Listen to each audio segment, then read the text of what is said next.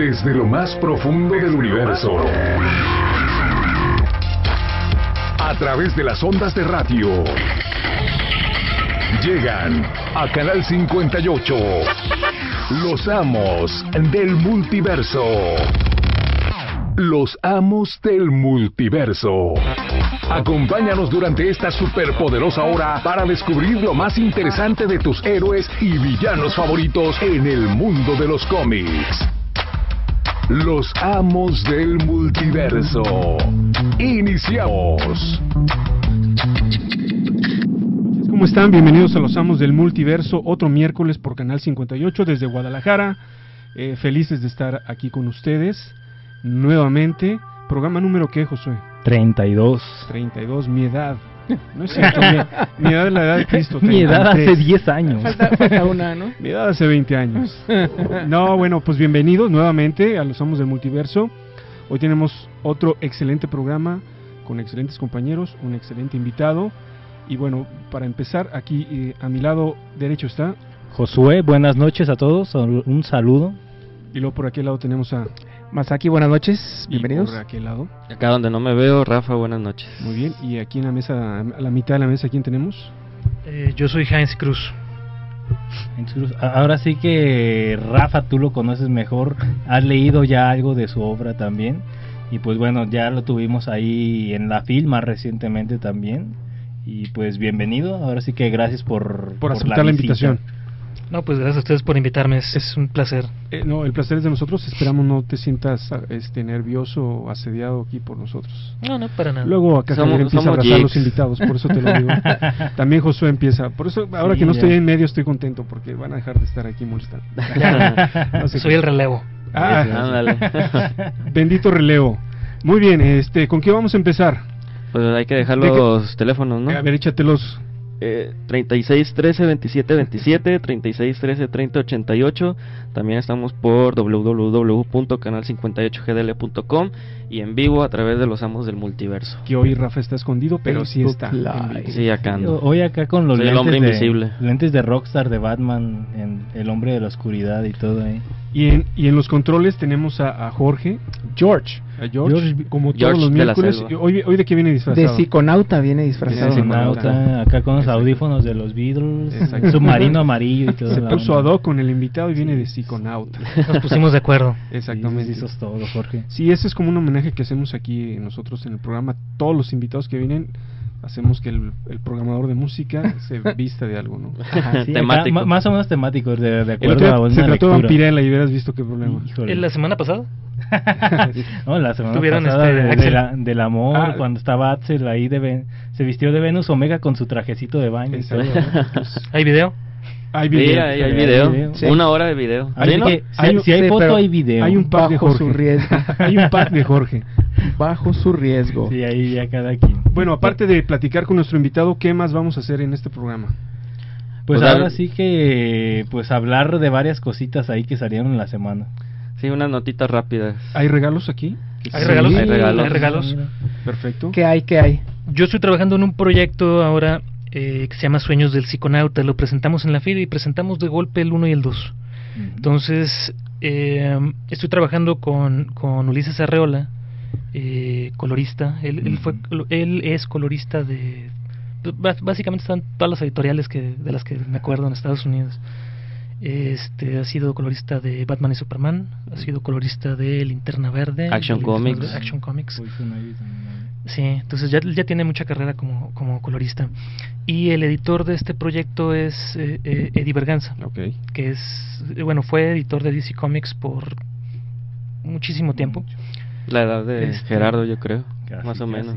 20. Más o menos, Más por o ahí. menos. Por ahí, por ahí. Y am, pues él fue el, el, el que estuvo detrás de, de los eventos grandes de DC Comics eh, del, del 2005 para acá, hasta, hasta Metal. Fue el último que hizo. el de Scott Ah, Snyder. pues Entonces él le tocó este organizar Blackest Night, Flashpoint, eh, um, Infinite Crisis, eh, cualquier evento grande de DC le tocaba a él. 52, New 52. Todo eso le tocó a él. Ujú. Entonces le tocó este trabajar eh, pues con quien él, él fue el que le dio la oportunidad a Grant Morrison Mm. para entrar a, la Liga de la Justicia. Ya. Ahí del noventa y tantos, ¿no? Sí, el- la propuesta original eh, de Grant era para los, los jóvenes titanes, Mm, no era para la Liga de la Justicia. Y a él le tocó el pitch. Él, él- él- él- lo.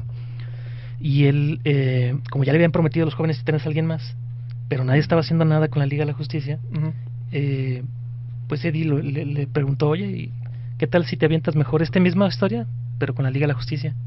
Y bueno, pues Grant era pues, su sueño. Sí. Un equipo más Sí, maduro. Inmediatamente lo agarró, ¿no? Inmediatamente lo agarró. Y se ve que le, le gustó porque estuvo muchísimo tiempo ahí, ¿no? Hizo- Sí. ¿Cuánto Se tiempo aventó, estuvo Javier más o menos? Unos sabes? 50 más o menos, ¿no? no, se aventó 35 números más especiales. Sí. 35 números Sí, corriditos. estuvo un rato. Sí. Y eso, eso fue lo que lo catapultó a Grant. Ujú. Porque como, como Vértigo eh, sí tenía fans, pero, pero era más, under- Más underground, ¿no? Sí, traía este Animal Man, que está es buenísimo su Animal Man. Sí. Tenía eh, Doom Patrol, que también es buenísimo. De hizo Sí. Flex Mentalo con Frank Whiteley, Sí. Sí. que también es increíble. Quien no lo haya leído, total y absolutamente recomendado Flex Mentalo. Sí, ahora sí que Grant Morrison ya ah, hablábamos en un programa justamente de él hace como unas dos, tres semanas. Cuando fue su Ah, cumpleaños. cuando fue su cumpleaños, Ajá. exacto, 60. Lo Por ahí. invitamos y no vino. Ajá. Sí, no, no pudo venir ahí. el, ma- el Macrur le quedó mal. Pero pues ahora sí que de los artistas preferidos de Grant Morrison, Frank Whiteley, sin duda. Y, y ese número uno de la Liga de la Justicia, la verdad, causó sensación, ¿no? Dejó. Sí, pues ya era trajo de vuelta. Como y- el regreso a los de los siete grandes, ¿no? Porque sí ya Exacto. tenían mucho tiempo así como poquito abandonada la, la pues el título, ¿no? Ya sí, era pero fue emocionante, fue los atrapó inmediatamente a los lectores el número, el número uno de la Liga de la Justicia, recuerdo. Se acabó ahí donde los compramos, ahí se agotó el número. Y bueno, eh, hay- hay unos datos, hay algunos datos curiosos con, con Grant. Eh, la otra serie grande que organizó Eddie eh, fue eh, Final Crisis de, de Mm. Grant. Si ustedes leen eh, la, segunda, el segundo storyline de, de, de Grant de la Liga de la Justicia, de JLA, se llama Rock of Ages. Sí. Eh, es, tiene una similitud impresionante con Final Crisis. Son, son casi casi la misma historia eh, contada 15 años después. Ah, ok. 15, 17 años después, no sé. No, pues hay que... Sí Entonces- tiene muchos temas recurrentes, incluso posteriores, ¿no? O sea, lo que estaba haciendo en Batman también tenía, pues obviamente, mucho que ver.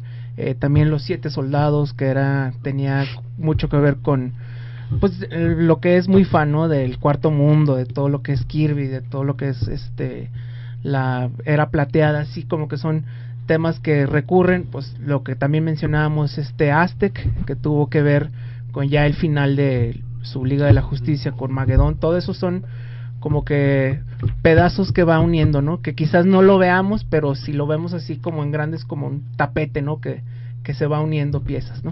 ¿Les puedo contar una historia, eh, padre? Claro, adelante. Eh, me- nos tocó conocer a Grant Morrison durante el, el Morrison Con. Hubo una Ujú. convención dedicada a Grant Morrison en Las. Vegas. Ajá. Sí. Y fue únicamente para, creo que hubo como 900 personas nada más. Entonces, eh, pues prácticamente todo mundo pudo platicar con, con Grant, ¿no? El tiempo que... Y hubo una propuesta eh, ahí, le hicimos una propuesta a nosotros, eh, a ver si se aventaba una conferencia doble con Alejandro Jodorowsky, porque había, había los contactos, pues. Grant dijo que sí, que le encantaría, que, que estaba fascinado de visitar eh, México, Ah, y Alejandro dijo que no. Oh. casi casi tenía la mitad ahí ya del, del tesoro ¿Por qué habrá perfecto. dicho que no? Que... Estaba filmando una película. Ah, estaba haciendo, creo que estaba filmando la danza de la realidad Alejandro. Entonces, eh, sí, sí lo pudimos eh, contactar, pero dijo que no, que no podía, que ya se iba a dedicar a, a otras cosas. Ahí para la otra joven, casi casi. Y nosotros pensamos que iba a ser al revés, nosotros pensamos que, Que Grant Morrison no. que iba, Gran Morrison Sí, iba a decir que no, exactamente. Y no ha que que visitado México, ¿verdad? Gran. No, no, fíjate que eh, la mole lo ha invitado, sé que la mole lo, lo ha invitado varias veces, pero desconozco por qué no, no ha asistido, a lo mejor no sé. Que te voy a decir, Grant antes eh, iba mucho a las convenciones, eh, sobre todo San Diego no faltaba. Y desde que salió Happy, desde que está más metido con los Mm. proyectos de... Ya, ya es mucho más... Sí, es, es mucho más complicado este verlo. Sí, me imagino. Bueno, me imagino que sí. A- Ahora sí que para entrar de lleno, pues ya ni preguntarte sobre tus influencias. Ahora sí que ahí vimos a lo mejor dos muy presentes. Sí, claro. Ahora sí que, bueno, más que nada como escritores, pero como dibujantes o como artistas a lo mejor más gráficos, ¿a ¿quién tendrías como más influencias? Bueno, eh, o tus favoritos ahora sí. eh, la gran realidad es que todos en- de, mi, de mi generación, cuando estábamos leyendo cómics aquí en Guadalajara, todos éramos muy fans de Jim Lee. Nos pues. peleábamos los cómics de Jim Lee, porque an- antes, bueno, eh, pues no había tienda de cómics, entonces llegaban los cómics a, a, a los pocos que, que la distribuían Y llegaban muy pocos, pocos. así. Entonces prácticamente teníamos que formarnos, pero hacíamos amistad ahí, o sea, el- mientras nos, nos formábamos para conseguir cómics. Digamos Eh, que ahí se hacía la comunidad de, de lectores y de gente que le gustaba el cómic, ¿no? una de las primeras eh, fanzines de aquí de Guadalajara, eh, que se llamó Legión, eh, se formó pues prácticamente así. La las personas compraban eh, cómics entre semana, eh, se conocían mientras compraban cómics y luego se reunían o nos reuníamos, eh, porque a mí también me invitaron, eh, por ahí por, por Chapultepec, Ujú. por la calle de Chapultepec, este, hay una, había unas nieves Bing, hace, pues bueno, cuando los dinosaurios caminaban sobre la tierra. Y ahí nos juntábamos los domingos, como, como no podíamos conseguir todo el material porque llegaban contados números, eh, quien compraba lo que podía lo llevaba y, y ahí mismo se hacían círculos de lectura. Ah. Y de ahí salió uno de los primeros eh, fanzines, que es este que, que digo que es Legión, que fue mucho antes de, de Minerva, mucho antes de... Este...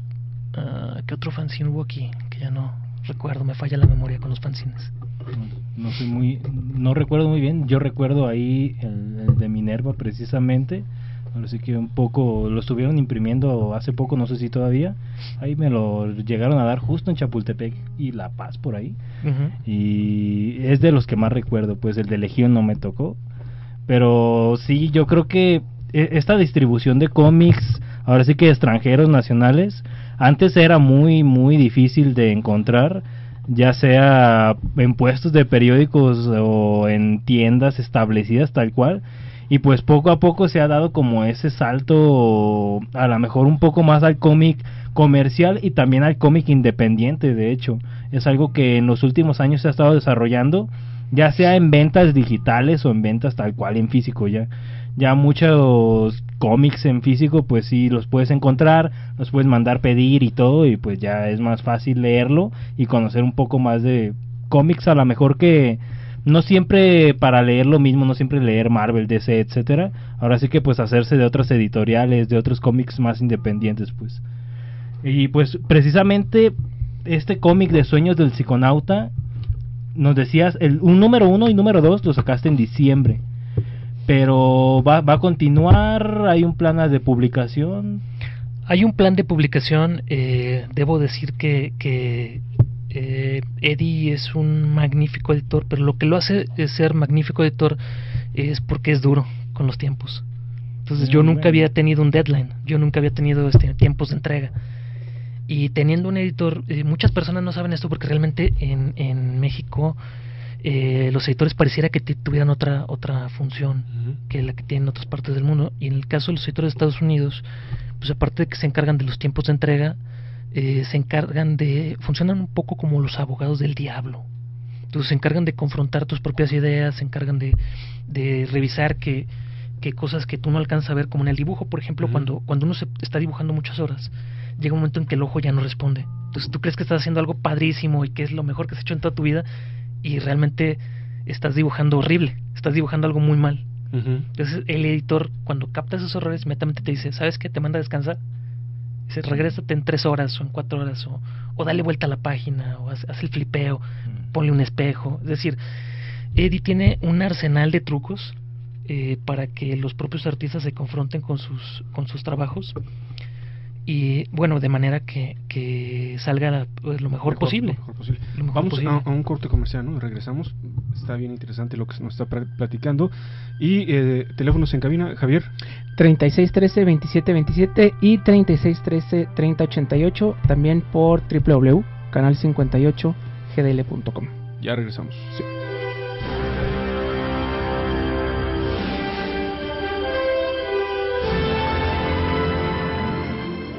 Un número puede ser la diferencia. No te desconectes. 3613-2727 y 3613-3088. Ya volvemos. Eres capaz de tomar buenas decisiones. Y ahora que cuentas con nuevos mecanismos de participación, sabes que tu participación vale. Y que va mucho más allá de las elecciones. ¿Conoces los mecanismos de participación social?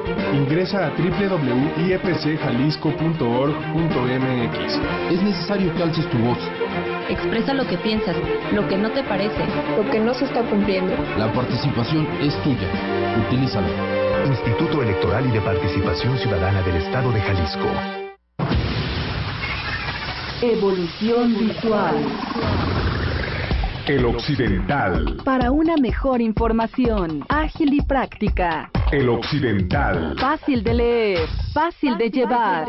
Somos el periódico de la nueva generación. Búscanos en los puestos de periódicos o con tu voceador favorito. OEM, Organización Editorial Mexicana, la compañía periodística más grande e importante de América Latina.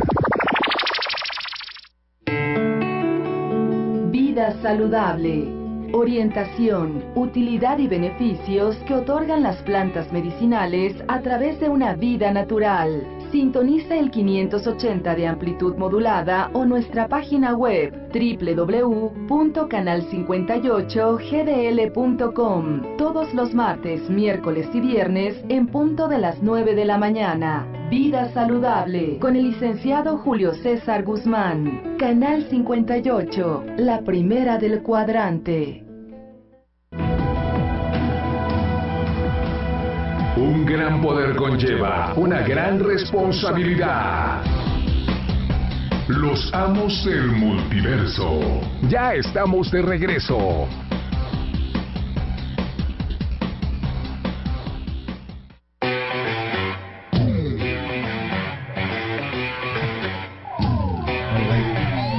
Ahora sí, creo que ya Jorge me dio permiso después de estar por estarle diciendo de qué venía, ¿eh? descubrir de qué venía hoy disfrazado, por eso pasó. Pero bueno, a ver, Josué tiene algo que decirnos como todos los miércoles. En la segunda caída, en ¿no? En la segunda caída ya de esta, de esta lucha. Pues bueno, ahora sí que un espacio de los patrocinadores, porque hay Comics, compa, Comics. y pues bueno, Paco esta, esta semana trajo algunas cosillas interesantes. Uh, de las cuales yo sí les quiero recomendar Symbiote Spider-Man. Peter David estuvo haciendo un buen trabajo aquí. Uh, ahí para los que no son muy eh, afines al arte de Greg Land, pues cada quien. Pero la verdad sí estuvo más o menos en cuanto a narrativa esta historia muy bien. También llegó el Capitán América, el primer Vengador, en forma de TPB también. Civil War número 2, TPB, esta historia a lo mejor no es tan recomendable, pero les va a dar un poco de idea en cuanto a la mejor ese pleito que muchos platicaron de Iron Man y Captain Marvel. La, la, que sí les recomiendo, aunque tenga un final un poco flojo, es Absolute Carnage, un arte grandioso de Ryan Stegman. Y pues es como lo destacado en cuanto a Marvel. De DC llegó el volumen número 6 de Injustice eh, 2 también llegó varias cositas ahí de DC como el Crisis Infinitas, el hardcover. De DC Black Label o Vértigo, como le quieran llamar actualmente, llegó el B de Venganza número 10, está en forma de grapa. Y pues bueno, ya llegó lo de Sandman, pero en forma de TPB. Recordemos que ya se había publicado en hardcover aquí en México. Y pues llegó el número uno, el Preludios y Nocturnos. Recordemos ahí que Javier y Ricky están haciendo un club de lectura precisamente de, de Sandman. Y pues de Marvel también llegó el Silver Surfer, el Black número 3 de Donny Cates. Una historia nueva del, del deslizador de plata. Y pues bueno, es lo destacable de esta semana en cuanto a Marvel y DC. Ahora sí que Pacomics está en Avenida Juárez, casi esquina con calle Colón, afuera de la estación de Plaza Universidad. Pueden ahí manejar suscripción, apartar cómics y todo con el buen Paco. Un saludo ahí a Paco y con, con, con un con, buen abrazo y todo. Exactamente, no, cáiganle, eh, genial, aparte pueden platicar con él de cómics y tiene mucho material. Y monitos. Y monitos, y, monitos. y, y de todo, atra, este, atrasado por decirlo así, pero que le sirve para completar sus colecciones uh -huh. y hay este tanto libros de todo tipo que van a ayudarles a Pasen por ese Watchmen, Sí, por verdad. favor, Está ya, el Watchmen, llévenselo. están cómics de hace unos unos meses, otros más Creo viejitos, tienen colecciones completas. ahí. Sí, hay hasta Vid, este pastas duras, pastas blandas de Marvel DC. eh, que les van a que a lo mejor alguien los está buscando y les aseguro que ahí lo van a encontrar. Sí, sobre todo para que no se queden con el sabor de la película o de la serie de Watchmen, pues lean la Ahí. obra original. Ahí mándenle un mensaje al Buen Pa Comics en su página de Facebook. Y tiene suscripciones también. Así mero. Ya está, un saludo para Paco y bueno, continuamos con Gensi. Sí, sí, sí. Aquí platicando, platicando este ¿en qué estábamos? Bueno, Algo interesante. Precisamente quería retomar lo, lo de la publicación de Sueños del Psiconauta. Eh, está siendo publicado por thecomicsnet.com y pues bueno, las personas que quieran leerlo, quieran conseguirlo, ¿cómo lo pueden buscar? Pues por ahora eh, únicamente eh, en convenciones. Convenciones. Este, estamos viendo la, la cuestión de distribución, pero la realidad es que eh, los contratos son bien tardados.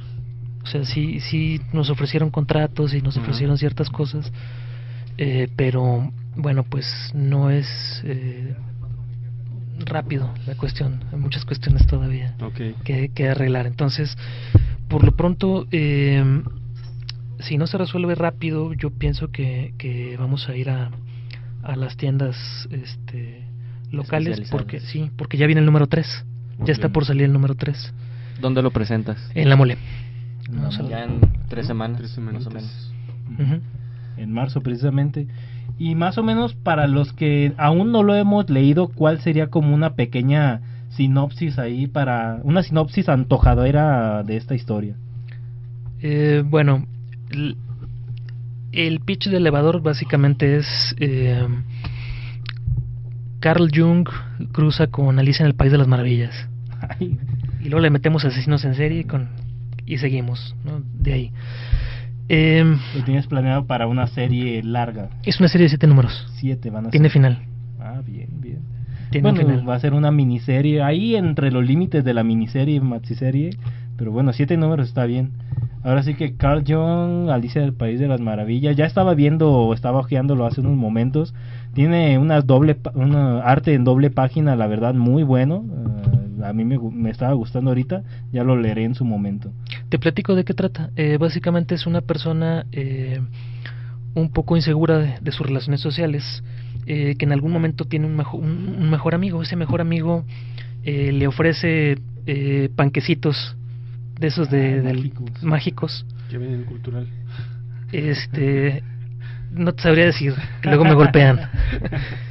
Y de pronto se va en el viaje y ve pues un montón de cosas y cuando regresa no puede apagar las alucinaciones, entonces ya empieza a perder piso entre si es el mundo real o no es el mundo real. Las alucinaciones de pronto lo quieren matar y entonces e- él tendrá que descubrir eh, si está viviendo todavía un sueño o ya no, o si son, si, o si sí es algo eh, que le está ocurriendo. Y la idea es tuya. Sí, es bueno, originalmente la idea es mía, pero lo hemos trabajado tanto eh, con, con Eddie rebotando ideas, ¿Qué, que se ha qué tan convertido en otra difícil cosa. es desarrollar una idea así? Dijiste, ya tengo esto. ¿Qué tanto cambió después de que Eddie te empezó a, pues como a coachar, digamos, ¿no? Decir, vente por aquí, vente por acá.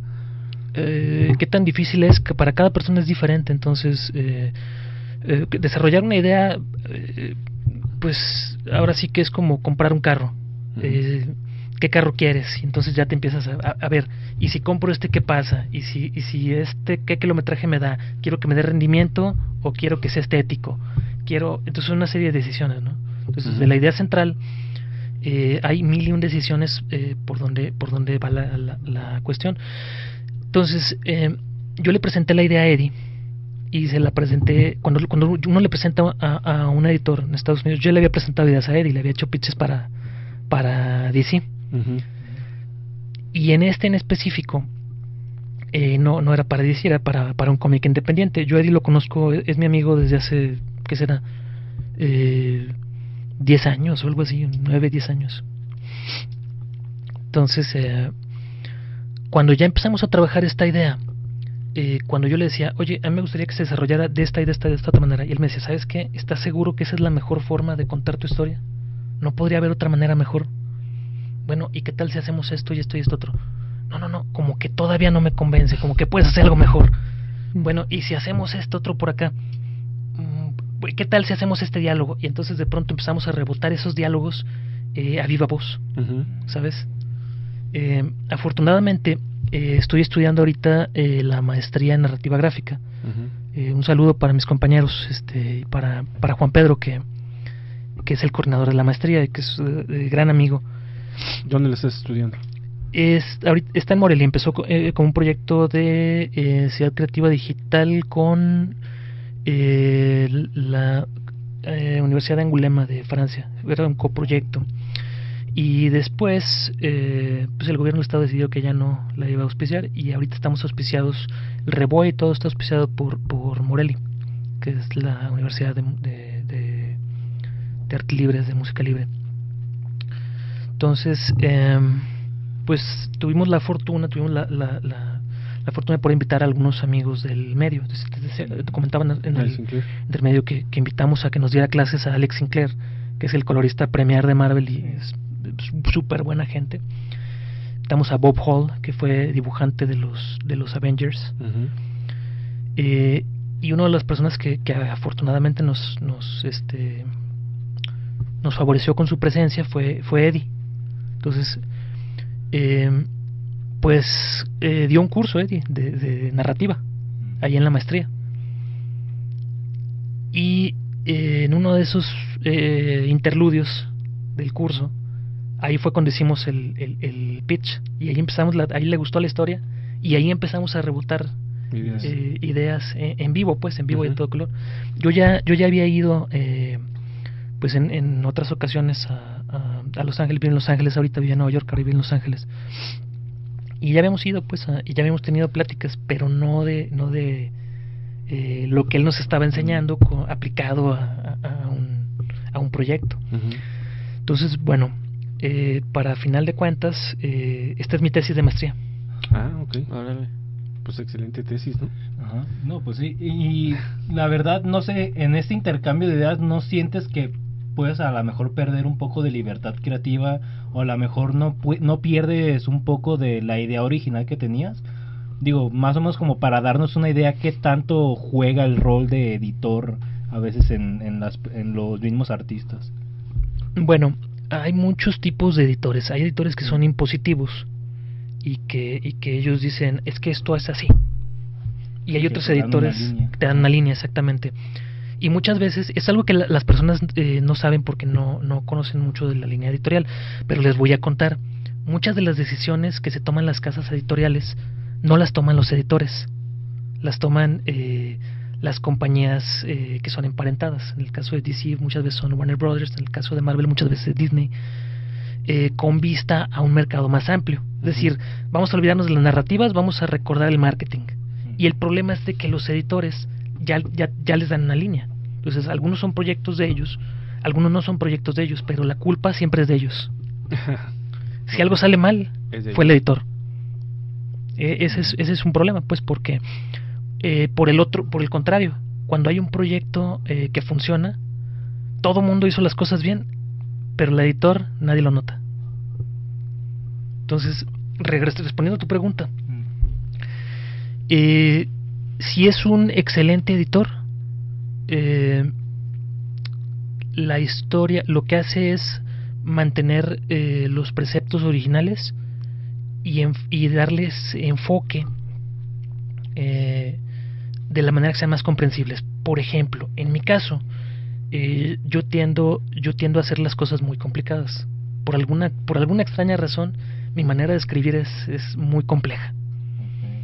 Y lo que hace Eddie es eh, bajarme el nivel, totalmente de- desenredarme, no bajarme el nivel, desenredarme, esa es la más palabra. digerible a lo mejor la historia. Exactamente, hacerlo hacerlo mucho más digerible.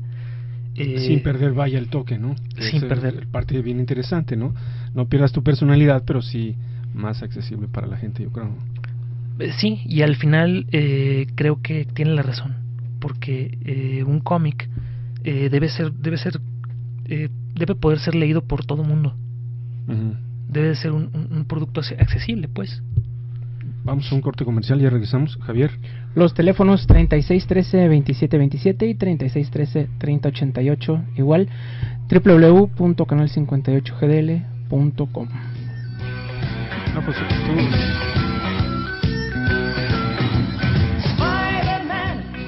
Vamos a una pausa y regresamos con más.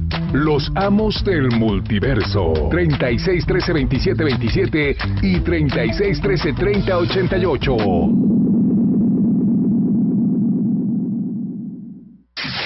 XEAB, Canal 58. 10.000 watts de potencia. 580 AM. Guadalajara, Jalisco, México. Una emisora del grupo México Radio. Canal 58. Siempre junto a ti.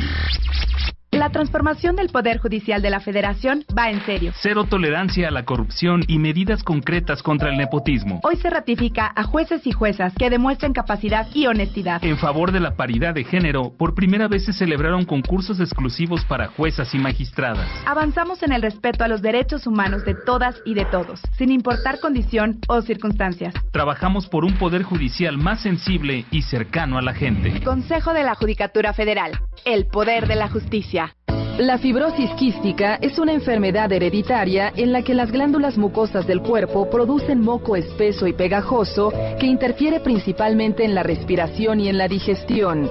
Los niños y niñas que la padecen necesitan medicamento de uso diario que tiene un costo de 35 mil pesos mensuales aproximadamente. Tú respiras sin pensar. Nosotros solo pensamos en respirar. Fibrosis quística de Occidente AC.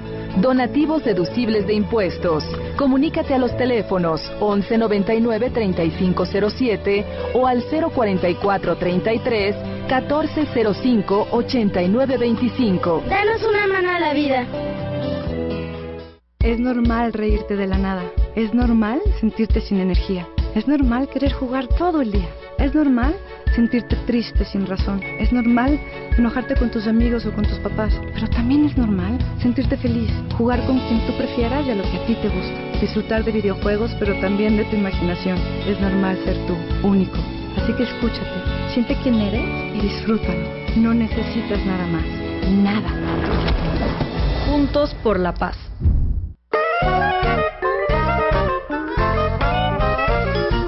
Invito escuchar Chicle Mental todos los viernes de 10 a 11 de la mañana por Canal 58 580 de AM. También puedes sintonizarnos vía internet www.canal58gdl.com. Los datos más curiosos del planeta, regalitos, cortesías en este tu programa de radio Chicle Mental, el lugar donde algo se te tiene que pegar. La noche es más oscura justo antes del amanecer. Los amos del multiverso. Continuamos.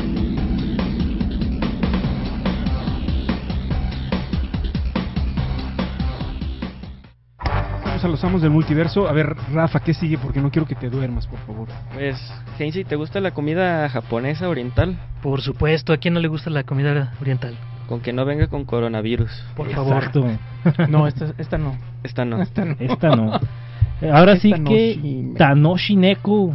Ahora sí que también en la avenida Juárez, ahí en la zona centro, entre la calle Ocampo y Donato, Ogue- Donato Guerra, perdón, está Tanoshineko en el segundo piso, ahí subiendo unas escaleritas, cerca del Café Larva, ahí donde va a ser la Geek Fest esta semana. Pues Tanoshineko tiene entre su menú ese pastel japonés chido que parece nubecita, que se llama Mikuro.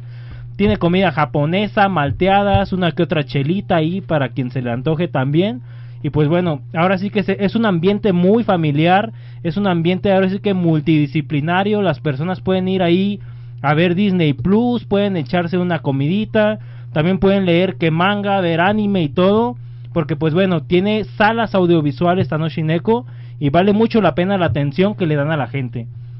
Tanoshineko también tiene además, pues ahora sí que en estos días un poco difíciles con la inseguridad y todo, pues bueno, Tanoshineko nos recuerda que si te encuentras cerca de su sucursal, te sientes insegura, amenazada, sientes como que alguien te está siguiendo, te está viendo algo, te está viendo raro, pues le puedes decir ahí a cualquier empleado de Tanoshineko no le hace que no estés consumiendo, no importa que no estés dentro del restaurante, puedes entrar, decir que te sientes un poco mal, que te sientes en peligro y pues bueno, los empleados te pueden ayudar ahí para que llegues segura a tu casa.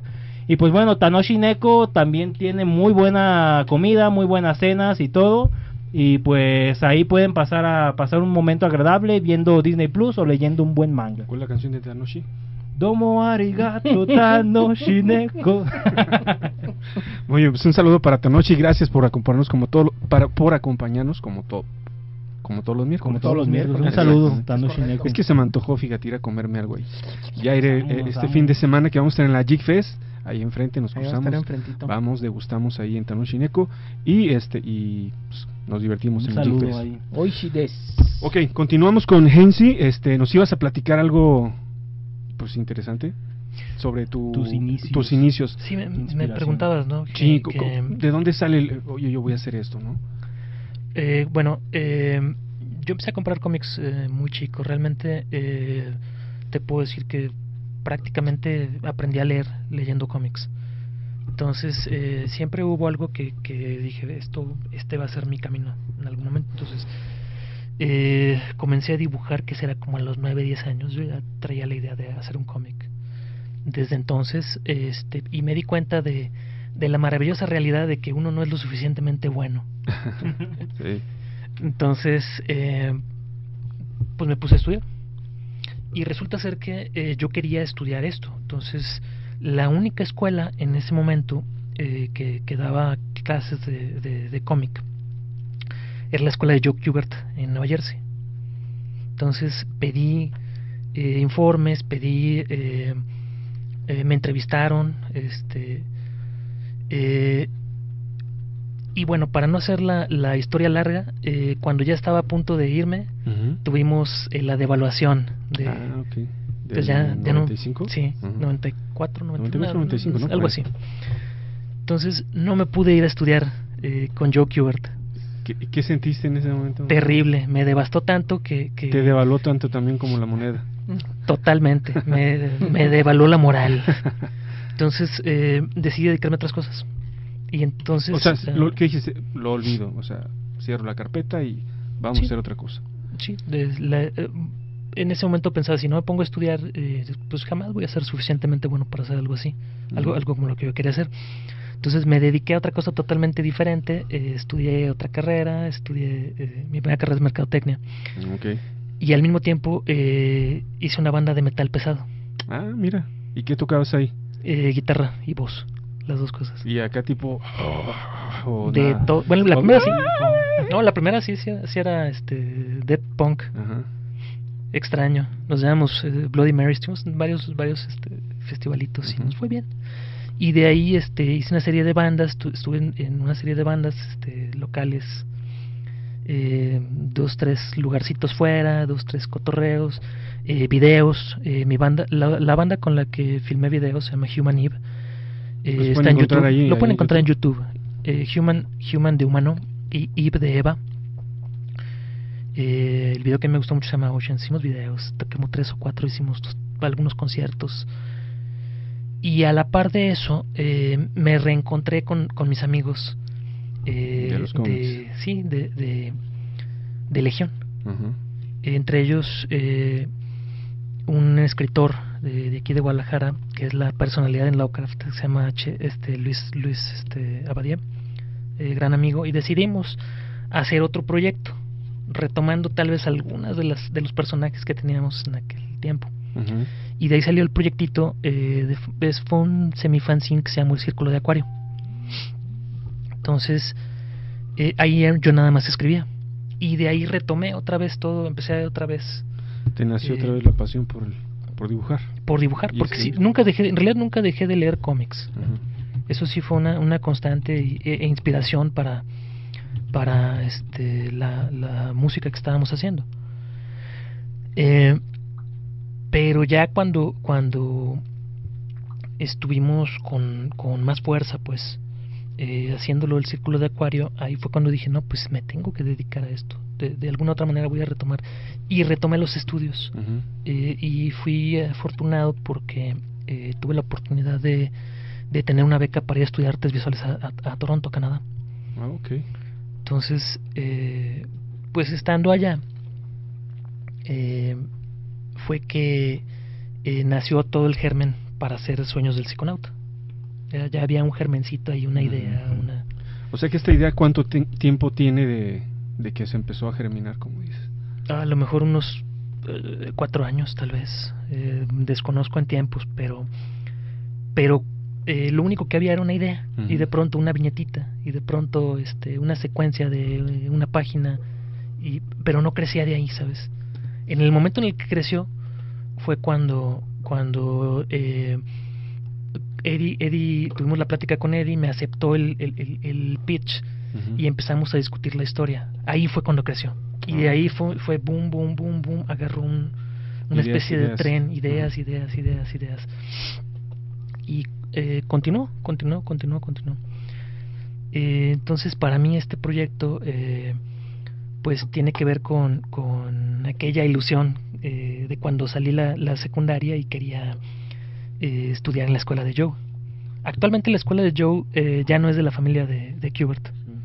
Conservó el nombre, pues. Conservó el nombre. La pero- marca, ahora sí es una marca ahí. Sí, sí, pero en ese momento estaba dando clases ahí eh, Joe Kubert, estaba Andy Kubert, eh, estaba dando clases um, uh, Tom Mandrake, estaba eh, Jan Dursema, había personalidades bien interesantes, interesantes del cómic. bien bien interesantes del cómic dando Oye, ¿y tu familia que te decía? Sí, dedícate, no, sí. Eh, bueno, eh, híjole, de pronto sí, luego como que no, luego de pronto sí, pero pero siempre, bueno, yo siempre he sentido el apoyo de hacer de hacer lo que yo me han, de- me han dejado mucha libertad de hacer lo que lo que yo quisiera. Pero también eh, eh, de pronto me confrontan con eso de, ¿estás seguro que esto es lo que quieres hacer? ¿Estás seguro que este es el camino? Y la realidad es que uno nunca está seguro, ¿sabes? Ajá. Uno tiene que dar su, su eh, brinco al vacío y aventarse. Tienes que atreverte a hacer las cosas. Es- es Inclusive a correcto. veces piensas que es más fácil y no, tiene más vueltas de lo que uno se imagina, pero si no eh, aprovechas ese impulso que tiene cualquier emprendedor o soñador, a lo mejor no, no, no inicias lo que y, y te conviertes en lo que quieres. Es correcto, realmente es, es complicado dar ese primer paso, pero tienes toda la razón. El segundo paso es más difícil y el tercer paso es más difícil y se convierte en un juego de resistencia, pero vale la pena. Sí, porque ahí vas adquiriendo el conocimiento, el conocimiento, el conocimiento, rudo, crudo o suavecito, pero lo tienes y es lo que te lleva a- al éxito, ¿no? Y bueno, la disciplina también de... Eso es de bien importante. Si no hay disciplina, no hay eh, eh, nada. Yo cuando cuando tuve también la suerte de, de, de hablar con algunas de las de las personas que yo considero influencias, entre ellos eh, eh, pues Neil Adams, eh, tuve la oportunidad, él me dio una clase alguna vez, Neil Adams. Eh, en alguna otra ocasión tuve la oportunidad de hablar con, con Walter Simonson.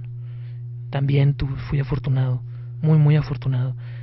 Y para no hacer el, cuento muy largo en ese aspecto, eh, en lo que todo mundo, eh, eh, de, de esos, de estas figurones, pues, de esos señores eh, que de veras saben de- del cómic, lo que todo mundo coincide es eso, en la constancia, ¿sabes? Ese es el, el meollo del asunto. El dibujar diario, el escribir diario, porque de pronto los escritores está el mito, ¿no? De que el escritor se sienta a escribir y ya salió, dos horas y ya está, todo está perfecto. No es verdad. ¿eh? Es la misma disciplina que con el dibujo. Es escribir diario, revisar tus, tus escritos, eh, revisar, eh, volver a revisar. Y cuando estás seguro, te das cuenta de que el editor te dice que esa idea no funciona. Vas para atrás. Y va para atrás. Por, por ejemplo, tú que haces las dos cosas, para ti, pues nos decías que iniciaste un poco más dibujando. ¿En qué momento te sientes capaz o qué te hace sentir capaz de también escribir?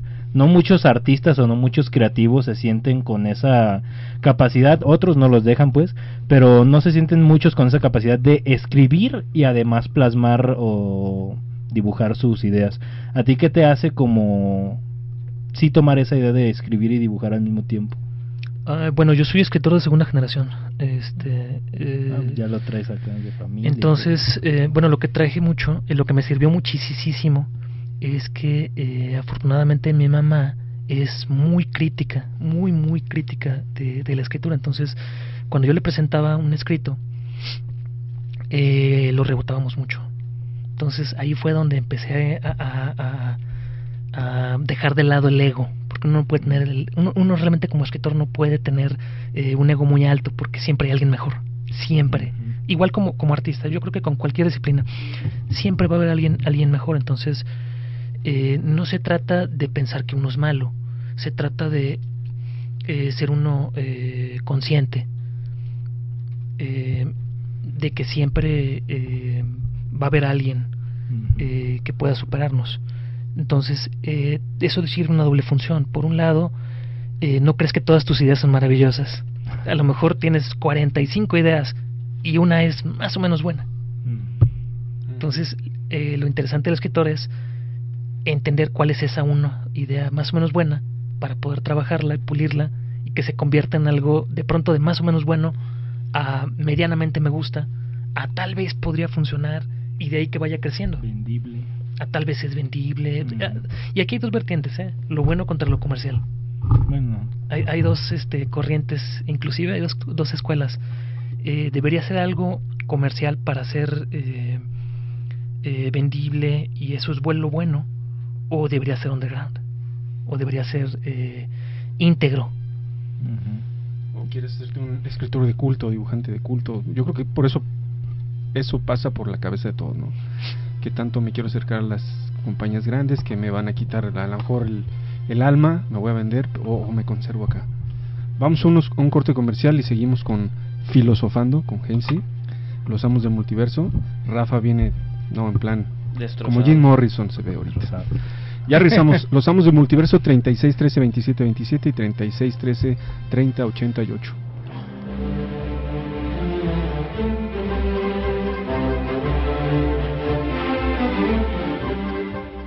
Un número puede ser la diferencia. No te desconectes. 36 13 27 27 y 36 13 30 88. Ya volvemos. A todos nos ha pasado. Tenemos dudas. Necesitamos respuestas. En la línea de la vida de Conadic te informamos sobre adicciones y consecuencias. También te orientamos en caso de crisis emocional por el uso de sustancias. Y si te preocupa que alguien puede engancharse, te asesoramos. Llama al 800-911-2000 cualquier día, a cualquier hora. Juntos por la paz. Estrategia Nacional para la Prevención de las Adicciones. Gobierno de México. En el occidental, Nuestro mejor papel es la noticia. evolución visual, ágil y práctica, El Occidental. fácil de leer, fácil de llevar. Somos el periódico de la nueva generación. OEM, Organización Editorial Mexicana, la compañía periodística más grande e importante de América Latina. Cámara de Diputados convoca. al proceso de elección de las y los ciudadanos que ocuparán cuatro cargos en el Consejo General del Instituto Nacional Electoral. Para el periodo comprendido del 4 de abril de 2020 al 3 de abril de 2029. El plazo para presentar documentación es del 18 al 28 de febrero de 2020 en la Cámara de Diputados. Consulta la convocatoria pública en consejerocine2020.diputados.gov.mx. Cámara de Diputados. Legislatura de la Paridad de Género. Día con día surgen nuevas enfermedades y las ya conocidas se vuelven crónicas. En la actualidad hay diferentes alternativas para tratarlas, pero ¿cuáles son las mejores opciones que existen en el universo de la salud? Te invitamos a conocerlas en Consultorio 58, todos los jueves a las 10 de la mañana por Canal 58.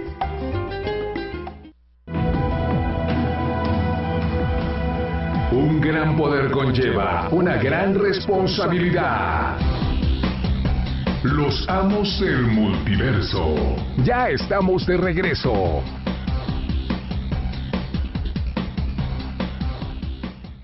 Eh, regresamos a los amos del multiverso, el último, sí, el último capítulo del día de hoy. Así es. Bueno, vamos a invitarlos. Javier los va a invitar a algún un lugar este fin de semana. ¿Dónde es Javier? Pues bueno, es el Geek Fest, va a ser el día 29, que es sábado, y domingo primero de marzo va a ser en el Larva, que está aquí en Hidalgo. Ya muchos lo ubican. Va a haber Juárez, ¿no? y Juárez, eh, ay sí, Juárez, perdón, Juárez. Ahí enfrente de Tanoshi, ahí va a ser. Este, bueno, va a haber muchas sorpresas. Va a estar Axel Medellín, va a estar ahí eh, acompañándonos. Va a estar también Brújula, va a, Brújula Comics, va a estar eh, los amigos de la Legión 501, eh, Star para Wars. tomarse fotos y Sí, todo. van a estar ahí en la tarde, van a estar de 5 a 8 de la tarde. Eh, lo que son el. ah, es el Garrison, que es Rancor, Rancor Hunters, ahí van a estar. Y bueno, va a haber concurso de cosplay. Fisher Comics va a estar. Comics va a estar. Va a estar Fabo Fabo, Boys, vamos a estar nosotros. eh, sí, va a haber eh, un montón de cosas. Va a haber un concurso de cosplay. Eh, para el ganador, él se va a lo que son como que las finales. Es ahí en Mazatlán. Y de ahí, pues si gana, pues ya es para Japón, si no es que me equivoco. Eh, va a estar desde como las 11, 12 de la mañana hasta las 8 o 9 de la noche, el sábado y el domingo. Es entrada gratuita, por si gustan. Ahí va a estar chido, va a estar para toda la familia. Super familiar. Sí, va a haber torneos de videojuegos. To- va a haber torneos. Ajá. Va a haber dibujantes. Dibujantes, este, van a estar haciendo sketches. Eh, Los papás pueden ir con los hijos, en lo que los hijos se meten a comprar cositas, a escoger, se Ujú. pueden echar la chelita, el desayuno, la comida. Está súper bien. Va a haber juguetes retro, va a haber juguetes nuevos, Va a haber maquinitas para que jueguen. maquinitas, funcos. Va a estar Johnny. Ajá. Y nosotros también. Nosotros ahí también. ahí vamos a andar entonces. Cosplay también, ahí Sí. para los que gusten. Ahí va a estar Picacos, una cosplayer invitada. Y muchos hombres arañas también. Ah, Ah, pues pues, como debe de ser. Entonces, Y bueno, este aprovechando que va a estar el Geek Fest, va a estar Fisher Comics. Fisher ¿Quién es Comics, Fisher ahí va a Comics? estar. Ahora sí que Juan José Pescador Vilchis nos visita desde León, Guanajuato con los cómics vintage y no tan vintage. Por ahí trae cómics de ma- los de Marvels, eh, hay cómics a lo mejor en inglés, en español, de varios personajes de Marvel, DC y otras ed- editoriales. Mexicanos. Mexicanos también ahí de novedades, de beat. Y ahora sí que más para atrás también ahí que no me llegaron a tocar pues. Ahí de lágrimas y risas también tiene uno que otro. Los Paquines, los eh, Conan, Santos. los, los relatos salvajes ahí el de Santo Conan de Blue también. Demon, este, Mac División de Historietas, la prensa y trae. trae versiones eh, extranjeras de, de Estados Unidos, perdón, este, alemanas, españolas, de un montón de países. Sí, realmente el catálogo que tiene es grandísimo y lo trae desde ¿dónde?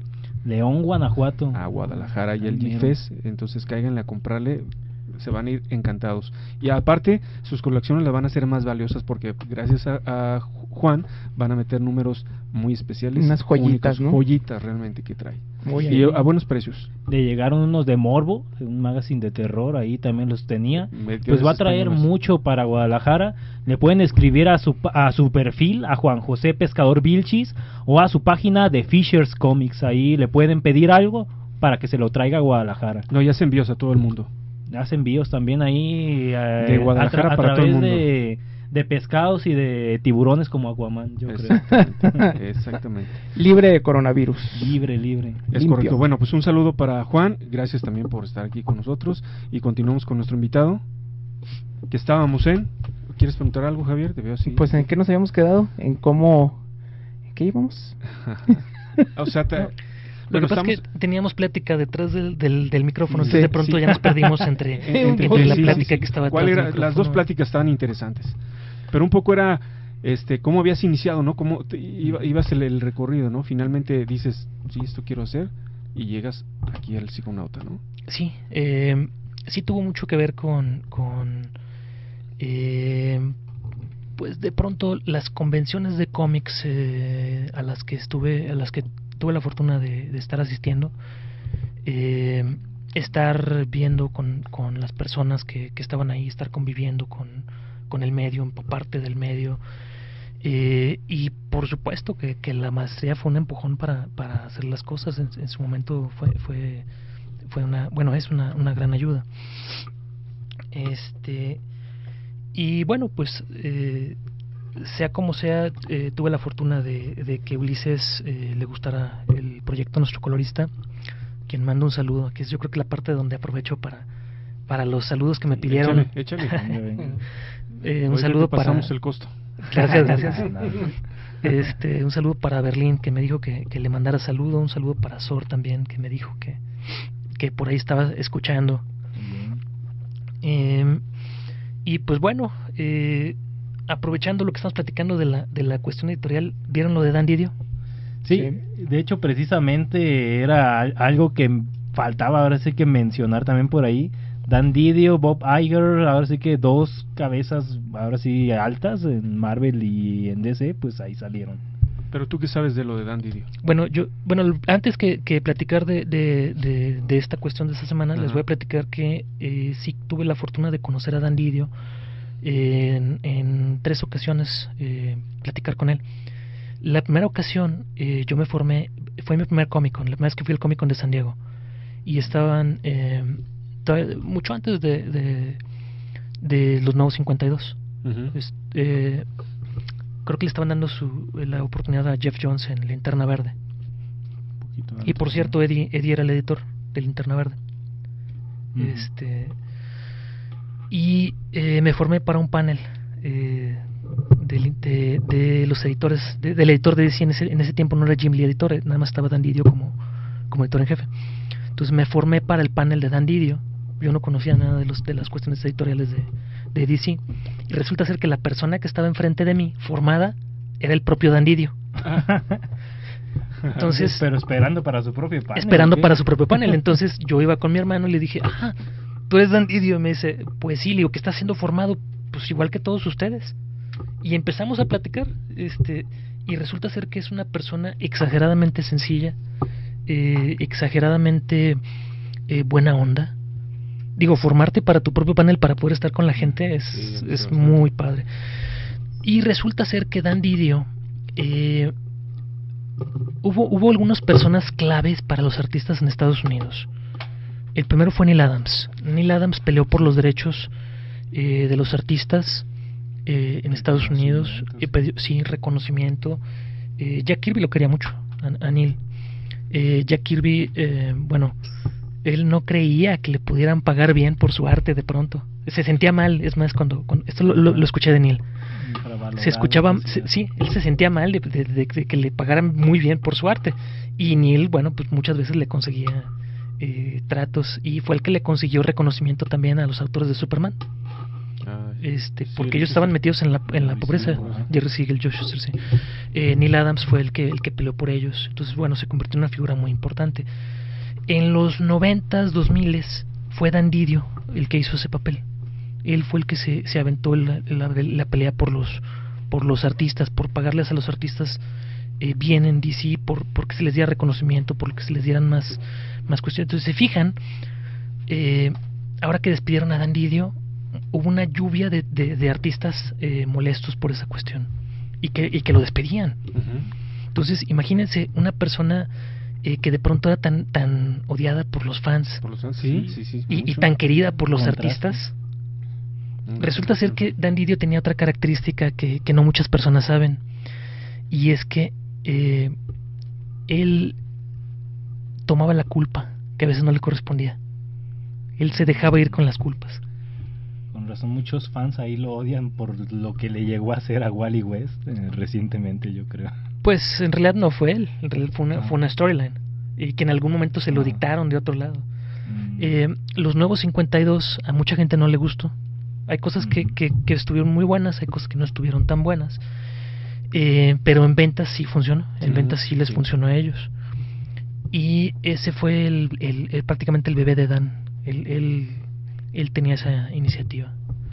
Entonces, eh, para, para finalizar esa parte, eh, creo yo que Dan es, es de pronto eh, esta, esta imagen doble, ¿no? De DC, de lo que a veces tiene que cargar la, el, peso de un editor, el peso de un editor sin saber, sí que la gente no sepa. Exacto. Bueno, Gensi, pues muchísimas gracias por, por, por, venir con nosotros. Hoy no estuvo Fabo Toys con, con aquí, pero ¿dónde está Fabo Toys, Javier? Tú, perdón, Rafa. Fabo Toys está en Eva Briseño, número 40, eh, interior local 41, en el centro de Zapopan. Ahí va a estar Fabo en la Geek Fest, va a estar en la Mole. Ya le llegaron los McFarland de, de DC Comics, los Multiverse. Así que lo más seguro es que los vaya a tener ahí en la Geek Fest. Y también este está en Facebook, ¿no? Así es, como Fabo Toy Shop. Ahí lo pueden contactar, mandar mensaje, este, por si quieren alguna figura, alguna cotización. Funko de seguro. Funcos. Baby Yoda también, ¿no? Ahí que van a llegar Baby Yodas. así que Se viene, se viene bueno para Fabo Toys en estos, En estos meses, días. así es. Muy bien. Bueno, Gensi, muchísimas gracias por venir, la verdad. Este, Rafa te contactó, ¿verdad? Sí, Bueno, muchas gracias por la- Rafa. por la invitación. Se ve que, mira, vino con el invitado. Y va a haber malo, regalos, ¿no? Va a haber regalos. Regalos. ¿Tú, a ver, a ¿Cómo quieres que los regalemos? Vamos a, vamos a dejar este eh, tres juegos de, del Psiconauta 1 y 2. Eh, si quieres, eh, si los quieren regalar el siguiente, el siguiente programa para ponernos de acuerdo en esta semana, eh, Va. cuál va a ser la dinámica. Perfecto. A lo mejor unas preguntitas de, de, de Eddie Berganza o de Dan Didio. Me late. Ah, excelente. Ya que sepan que ya están aquí. Bueno, de verdad, gracias. Espero que regreses con nosotros porque creo que todavía hay muchísimas cosas que platicar, que nos cuentes. Y gracias. Me daría mucho, mucho gusto. Aquí te esperamos. Bueno, se despide este micrófono, micrófono Gerardo. Buenas noches, Josué. Masaki, buenas noches. Garrafa, buenas noches. Y, Y Hans Cruz, buenas noches. que descansen. Nos vemos pronto. Buenas virtudes.